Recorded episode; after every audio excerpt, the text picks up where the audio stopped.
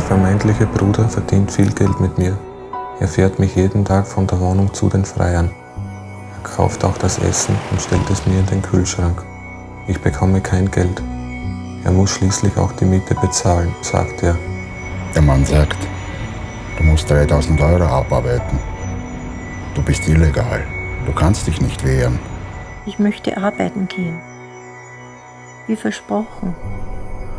Und Manfred sagt, ich darf nicht arbeiten. Ich glaube, dass er gar nicht will, dass ich arbeite. Er will, dass ich von ihm abhängig bin.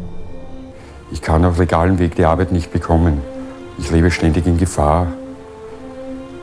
Wenn ich die Sirene höre, denke ich, früher oder später werden sie mich haben. Und es war alles umsonst.